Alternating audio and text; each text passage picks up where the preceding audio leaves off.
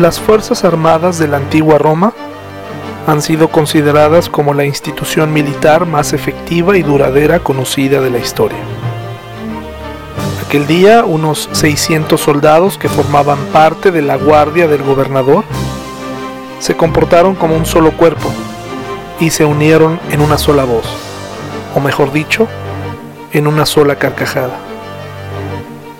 En aquel lugar, completamente sometido, su presencia inhibía cualquier tipo de revuelta, así que tenían tiempo para un poco de diversión. Con todo bajo control, en este momento pasarían a la historia. Pero no precisamente por ganar una batalla o por derrocar a un gobierno tirano. Aquel día sería inolvidable para todos, y es que la siguiente serie de eventos no sucede seguido y menos el mismo día. La violencia de las batallas, las victorias arrolladoras frente a enemigos de todo tipo y en cualquier lugar, los hacía sentirse invencibles. 600 soldados juntos no desperdiciarían la oportunidad de entretenerse con un poco más de lo que hacían para vivir, jugar con la muerte. Quizá algunos sentían que se lo habían ganado, que ese momento era un descanso, un premio. Ahí les tocó vivir. Era el aquí y el ahora. Marte los protegía.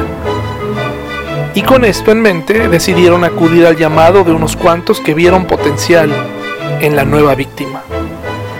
La víctima era un hombre judío de 33 años. Les parecía interesante y conmovedor que no opusiera resistencia. Eso los hacía desear escucharlo quejarse, ya que según se rumoraba, era tolerante al dolor. La primera gran prueba fue el látigo flagrum o cola de gato. Esta arma de tortura con varias extremidades tenía en cada punta un pedazo de metal o hueso que al hacer contacto con la piel la desgarraba, dejando al descubierto parte de las costillas. En muchas ocasiones las víctimas no sobrevivían esta etapa, pero por alguna extraña razón esta víctima estaba decidida a sobrevivir para morir de otra cosa. Eso era algo que tenía que verse. Cuando lo llevaron al cuartel, alguien mandó llamar a todos y ahí se hicieron caber todos, entre más cerca mejor. Le quitaron la ropa y le pusieron un manto escarlata. Ahí en el centro le llamaban rey. Algunos creativos decidieron no golpearlo y en cambio le tejieron una corona de espinas desatando la gritería del regimiento. Otros, más básicos, se les ocurrió darle una vara de junco como cetro, la misma que segundos antes usaban para pegarle. Pero, ¿por qué lo hacían? ¿Qué les hizo? ¿Era un enemigo? Ni ellos mismos entendían por qué. Solo tenían la sensación que a este tipo, en especial, había que pegarle y mucho así que tomaban turnos para colocar un puñetazo en su cara inflamada y en sus labios rotos. Esto era de cobardes, pero ¿a quién le importaba?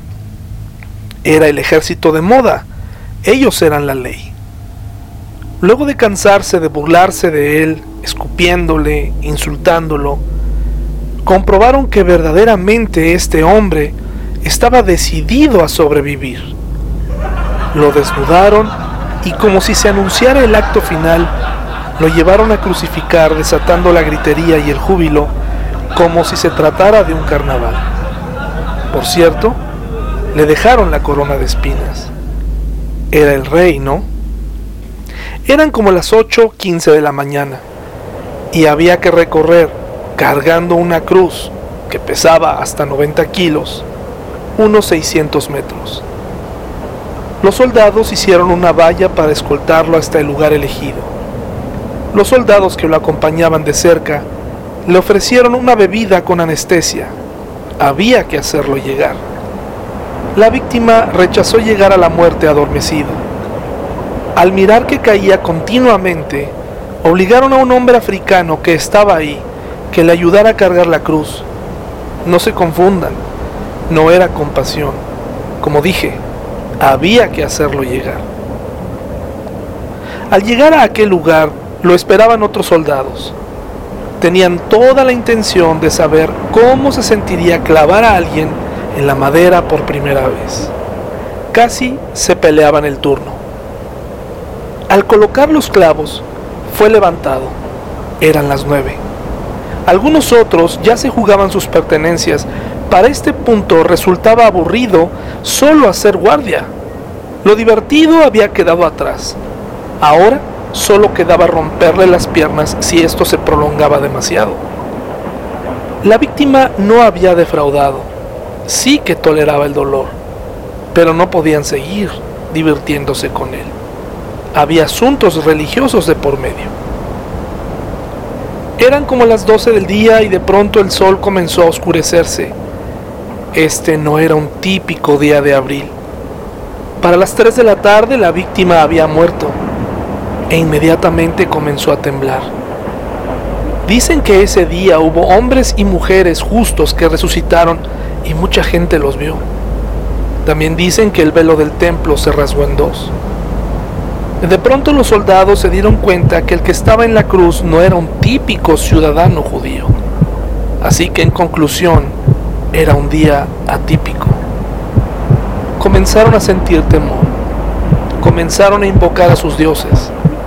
Algunos reían nerviosos, otros aparentaban control. Otros con la sangre de la víctima aún en las manos trataban de esconderse de la culpa. Quizá este hombre se vengaría por lo que le hicieron unas horas antes. Ellos lo hubieran hecho. Un centurión miró sus manos, luego la cruz, luego sus manos otra vez. ¿Qué hemos hecho? Este hombre era hijo de Dios. Pero era demasiado tarde. Había muerto. Si alguien muere, no regresa a la vida, y menos bajo la guardia romana. Pero eso estaba por verse. Los soldados romanos pasaron a la historia porque les resucitó Jesús en la cara y no regresó para vengarse. Regresó para ofrecerles perdón y salvación.